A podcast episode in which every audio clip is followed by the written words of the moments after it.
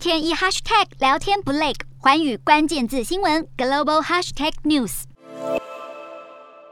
本周的国际新闻快评，我们从美国国务卿布林肯正式对外公布美国的对中政策来讨论美国公开对中政策的时间点，以及美国拜登团队推出的政策内容是否与过去不同。更重要的是，我们也要关心美国对台湾的关系会不会因此出现什么变化，而台湾又应该如何应应。从拜登总统上任以来，在外交上跟过去川普总统任期当中不同之处，在于拜登积极寻求各国的支持，不仅仅是重新修补与西方盟国的关系，在亚太地区。也积极的拉拢亚洲地区的国家，并且努力透过国际合作的平台，让美国重新与世界各国建立起完整的连结。过去的十七个月以来，可以看见拜登总统面对盟友的态度和对竞争对手有着明显的差距。因为拜登团队把中国设定为美国最主要的威胁，因此美中之间在言辞上和外交手段上的交锋始终没有停歇。而在台湾的问题上，拜登总统更是多次发言，触及了美中关系的红线，不论是有意为之还是失言。都代表着美中之间的关系恐怕在短期之内，就算不是朝向敌对状态前进，也绝对回不到过去的美好。先从公布对中政策的时间点来看，布林肯的演说虽然受到确诊影响，导致原本排在拜登访问亚洲之前就要公布的时间点被迫推迟，可是整体来说，对中政策的公布时机主要考量是美国是否已经在亚太地区找回了足够的盟友。因为美中关系复杂程度太高，拜登总统花了超过一年的时间，整个团队才有机会逐步的重建亚太区域的合作。拜登政府需要确定的是，亚洲的盟友很愿意跟美国站在一起。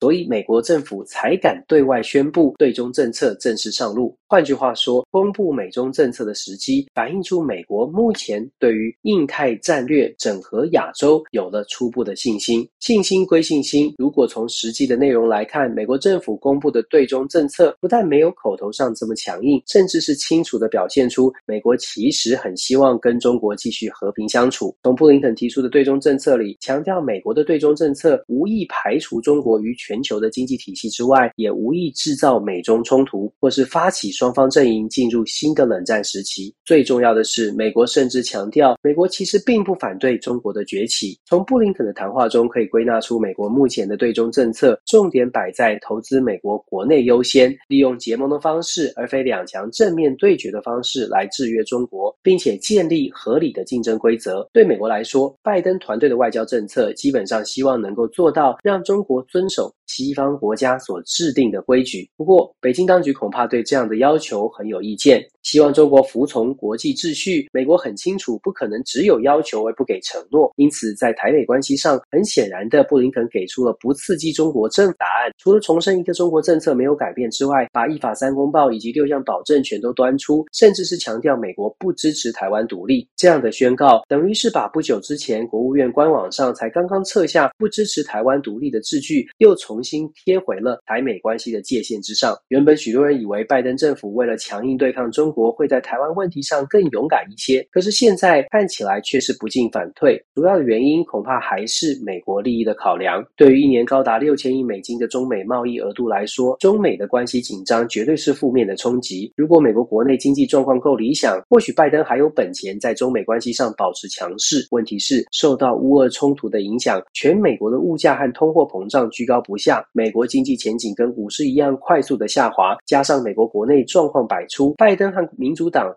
虽然在国会还拥有些许的过半多数，可是，在政治两极化的情况之下，很多议题上都无法跟共和党达成共识，加速恶化了当前美国内政的难关，也让拜登政府在对外的政策上能够运用的资源和筹码变得更加的捉襟见肘。就算想要对中国强势，也很难做出比言辞冲突更进一步有效果的具体行动。美国对中政策出炉了，台美关系没有等到重大的突破，反而是稍。稍微退回了原位。其实，从近期拜登政府宣布印太经济架构 （IPEF） 没有参邀请台湾参与，就可以看出台美关系虽然友好，但是很难突破美国在台湾议题上所设定的界限。因为中国的反制实在兹事体大。美国何时会为台湾再更勇敢一点，没有人能知道。可是台湾自己能不能想清楚，在中美竞争之中，只有自己厘清自己的优势，不依赖别人，才可能是台湾的生存知道。洞悉全球走向，掌握世界脉动，无所不谈，深入分析。我是何荣。